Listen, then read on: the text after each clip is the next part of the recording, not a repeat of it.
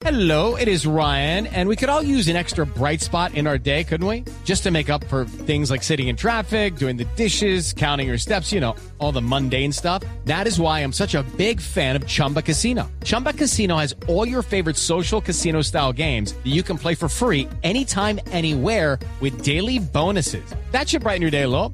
Actually, a lot. So sign up now at chumbacasino.com. That's chumbacasino.com. No purchase necessary. BGW. Void were prohibited by law. See terms and conditions. 18 plus. Pues Prodeco, esta multinacional que se dedica a la minería y claramente se dedica a la explotación de carbón, como usted menciona, pues ha dicho que se retira del país y por eso está la, estaba la manifestación de los, de los mineros. De hecho, Alexander Salazar es líder en eh, la Jagua de Ibirico y está con nosotros en la línea para hablar de la reunión, para hablar de los acuerdos y de, bueno, a qué se llegó específicamente. Señor Salazar, bienvenido, gracias por acompañarnos. Buenos días, estimado audiencia de Blue Radio, Camila del país. Mi nombre es Alexander Salazar, fui re- representante de la Cámara en el año 2002 y lo primero que hice fue defender la minería en el territorio y les estamos hablando en nombre del Comité Cívico por Defensa del Territorio. Hicimos un gran paro cívico el día 23 de enero para pedir la reapertura minera porque el pueblo se está desempleado, más de 25 mil personas están pasando hambre física, la minería nos generaba los recursos de regalía impuestos, industria y comercio y era el motor económico porque porque lo que generaba la minería eran 250 mil millones de pesos a todo el centro del Cesar, en el comercio, en la contratista, en los empleados, en las amas de casa, y hoy en día la gente se está suicidando, los niños, porque se destruyeron las familias, hay una catástrofe social y económica en el territorio y no nos han parado bola y por eso nos tocó venirnos a la vía de hecho porque han venido cuatro veces las ministras de este gobierno y nos han dado puro contentillo. Entonces, por eso nosotros exigimos que venga el presidente Petro para que hablemos claro y pongamos las condiciones y se respete el contrato de explotación que está diseñado hasta el año 2029 para que se saquen las reservas del yacimiento y se haga un cierre digno con altura. Porque nosotros Pero, estamos señor- que se abran... Señor Salazar, discúlpeme, lo interrumpo. Digamos que ustedes son conscientes de cuál es la agenda en torno a la minería del gobierno de Gustavo Petro y sobre todo la agenda que maneja la ministra de Minas, Irene Vélez. Yo creo que ustedes lo tienen claro. ¿Qué alternativa les han planteado ustedes desde el gobierno y qué alternativa plantean ustedes como líderes y pues empleados de Prodeco y de las familias que dependen de, de esa explotación de carbón? Pues la alternativa está fácil, doctora Camila. Mire, en finalizando el gobierno de del gobierno Duque hizo una ronda minera y a lo que llegó el gobierno Petro la congeló. Lo que estamos diciendo que se descongele y se respete el modus operandi de la contratación pública, el debido proceso. Eso es lo que nosotros le vemos la salida para que se pueda sacar las reservas del yacimiento, porque hubieron empresas que, que ofertaron eh, reemplazar a Prodeco hacia hasta el gobierno nacional y el gobierno lo que hizo fue que canceló o congeló la ronda minera. Estamos pidiendo que se descongele la ronda minera para que llegue otra empresa a explotar y termine de hacer el plan de cierre y saque el yacimiento y se genere otra vez el empleo por unos siete años que demora el yacimiento porque está en su etapa final. Esa es la alternativa más clara. Un decreto que se ordene el descongelamiento de la ronda minera para que se le adjudique al, al que se gane la ronda minera, o sea con petróleo, o sea quien sea, pero que se explote el carbón, porque es un patrimonio de nosotros, el territorio, lo vamos a defender. Lo que nos toca hacer otro paro, pero lo vamos a defender nuestra riqueza. Señor Salazar. Señor Salazar, al principio de esta entrevista usted nos hablaba del comité cívico con quienes han hecho eh, las manifestaciones. Háblenos un poco de ese comité, por quiénes está integrado, cuántos mineros, qué tipo de minería y cuál es el, el rango geográfico de, de, de, de qué lugares, eh, o es solamente de Jagua y Virico, de, de cuántos lugares vienen esos mineros con los que ustedes están en la protesta. El comité eh, nació en las aguas de Ibirico, pero, pero se irradió a los municipios de Curumaní, Codazzi, Chiriguaná, El Paso, Becerril, y se está irradiando hacia más gente del territorio para estar conformado por puras juntas de acciones comunal profesionales del territorio y trabajadores mineros afectados por el cierre minero, líderes sociales. Es un, es un movimiento que es interdisciplinario de muchas, de muchas personas. Estamos unidos todos los municipios del centro del Cesar para que haya, vuelva el trabajo y vuelva el desarrollo. A nosotros el Estado nos sacó a la fuerza de la agricultura con la apertura económica y ahora nos quieren sacar la fuerza de la minería, que es la fuente de vida, no es la fuente de la muerte como dice la ministra Inebele, es la fuente de la muerte nos trajo el cierre de la minería, eso es lo que nos ha traído la muerte a nosotros, a los niños, a los jóvenes, a la gente que, que está civilmente muerta, porque una persona sin trabajo está civilmente muerta. Entonces, eso es lo que nos estamos viendo, la angustia que vive el territorio. No estamos viendo estamos, estamos pasando muchas necesidades. Señor Alexander, ¿qué decir respecto a los argumentos que se oyen incluso de, parte del presidente Petro, no solamente de la ministra, de relacionar la minería y específicamente de, carbón con la muerte, con la muerte de la naturaleza, con la, con la destrucción del medio ambiente? Las condiciones en las que ustedes han venido trabajando en la explotación de la mina eh, son así de, digamos, aterradoras y, generan la, la muerte de la naturaleza como ellos lo dicen con, eh, constantemente? Pues eh, la zona, si miramos los estudios del IREAN, la zona que arroja menos contaminación en el país es la zona del Cesar, de las aguas ibérico. Solamente arrojamos los efectos invernaderos, creo que del 0,7%. O sea, más contaminante es la zona de Yumbo, la zona de Bogotá, la zona de Medellín.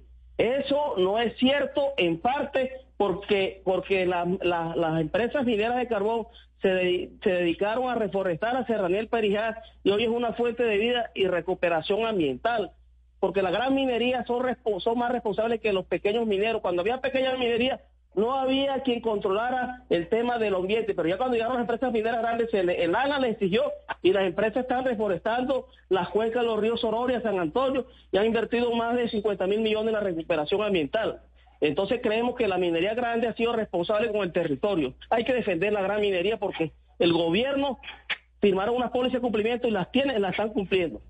Hello, it is Ryan, and we could all use an extra bright spot in our day, couldn't we? Just to make up for things like sitting in traffic, doing the dishes, counting your steps, you know, all the mundane stuff. That is why I'm such a big fan of Chumba Casino. Chumba Casino has all your favorite social casino style games that you can play for free anytime, anywhere with daily bonuses. That should brighten your day a little.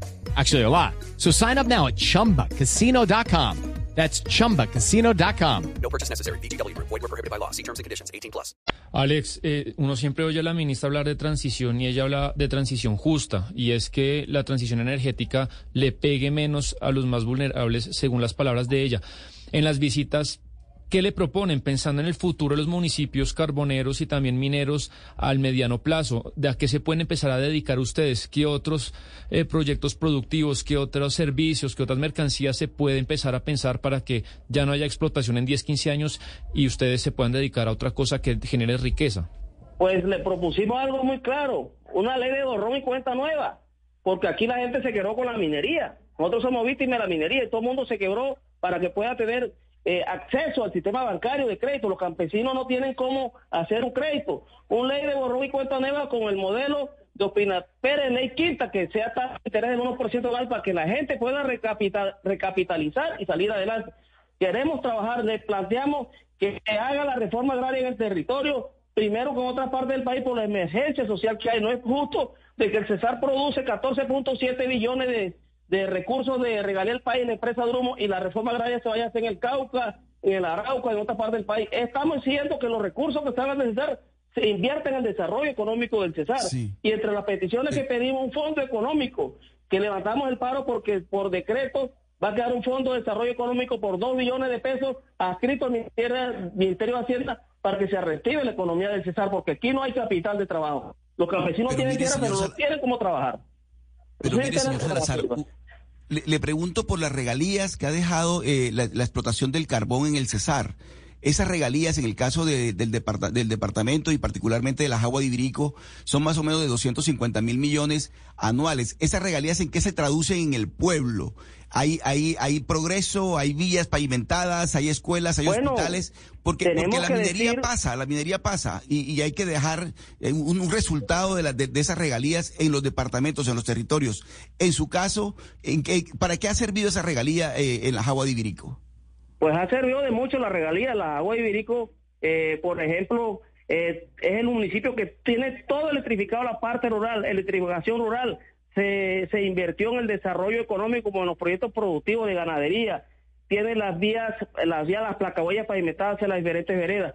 Es lo que ha sido el sostén económico desde las obras de desarrollo de los municipios de Quiriguaná, de Becerril. Las aguas de Ibirico ha sido el soporte económico para generar nosotros la, la riqueza. Hoy en día la, la gente siente que sin la regalía no puede no puede subsistir el municipio. Nosotros somos un municipio de tercera categoría y con la ley de la empresa el municipio se quedó y llegó a esta categoría. O sea, las regalías sí nos han traído el desarrollo, el bienestar, el, mejor, el mejoramiento del nivel de vida porque éramos un pueblo como Macondo y hoy en día vayan a ver las aguas de Ibirico, un pueblo que tiene todos sus servicios, no, no le falta nada, lo que, lo que no tenemos es, es recurso económico para el desarrollo. Eso es lo que nos ha hecho falta, porque la regalía se cumplió los parámetros de ley que obligaban a los municipios a invertir en salud, en educación, en la población infantil. Así decía la ley de regalía, los recursos se invirtieron de acuerdo a la ley.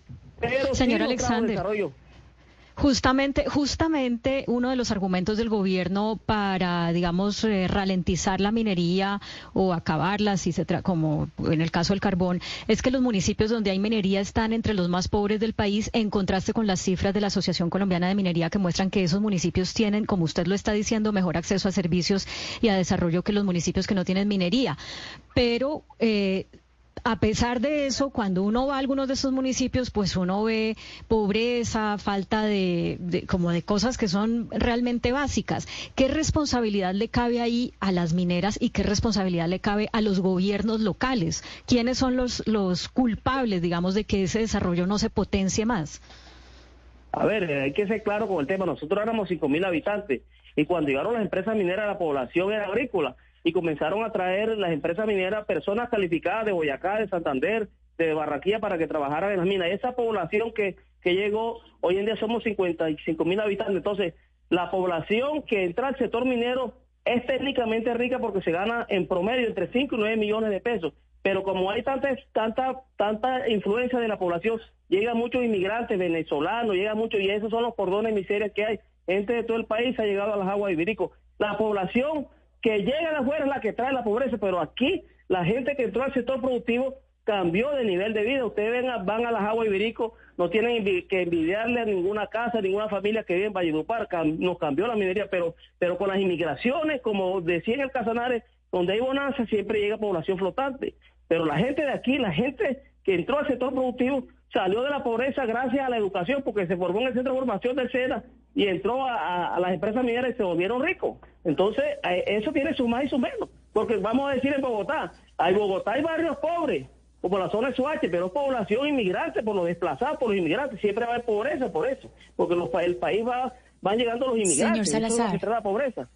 Señor Salazar, eh, miremos un poco la historia de la zona. Usted dice que todo el mundo se quebró, que hay muchos, muchos inmigrantes, pero históricamente, ¿cuáles han sido unas formas de producción que de pronto quedaron atrás con la entrada de la minería y que podrían ser reinstaladas como alternativa? Es decir, que ¿en qué otra alternativa, si, si digamos que se cierran esas puertas a la minería, qué otras alternativas históricamente han funcionado y que usted crea que puedan volver a funcionar?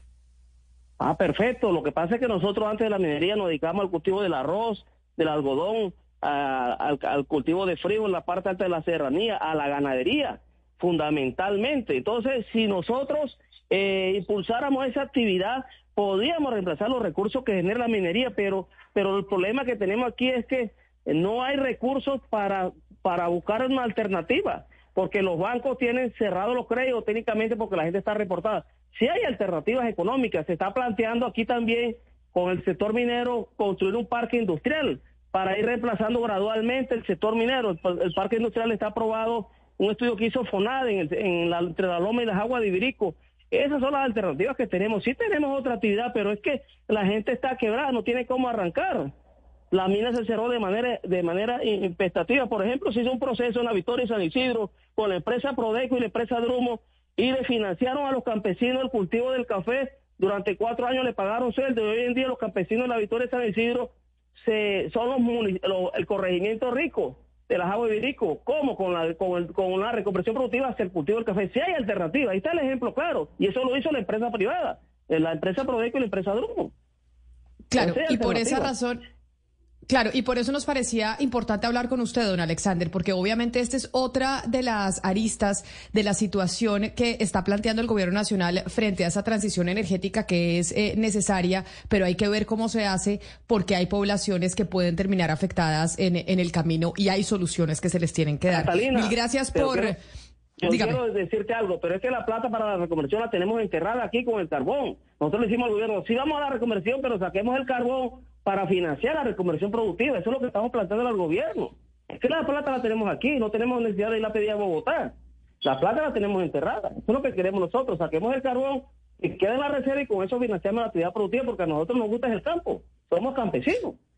¿Me entendiste? Pues vamos a ver entonces qué pasa en, entre el 31 de enero y el 1 de febrero con esa comisión que enviará el gobierno a, pues a sentarse con ustedes y a ver qué alternativas hay frente a la situación que está viviendo esta población eh, del Cesar en la Jagua de Ibírico. Don Alexander Salazar, mil gracias por estar con nosotros. Seguimos en contacto, además para saber qué sucede entre el 31 de enero y el 1 de febrero.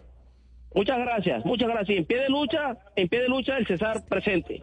Step into the world of power, loyalty, and luck. I'm gonna make him an offer he can't refuse. With family, cannolis, and spins mean everything. Now, you wanna get mixed up in the family business. Introducing The Godfather at ChumbaCasino.com. Test your luck in the shadowy world of The Godfather slot. Someday, I will call upon you to do a service for me. Play The Godfather now at ChumbaCasino.com. Welcome to the family. No purchase necessary. VGW Group. Void where prohibited by law. 18 plus. Terms and conditions apply.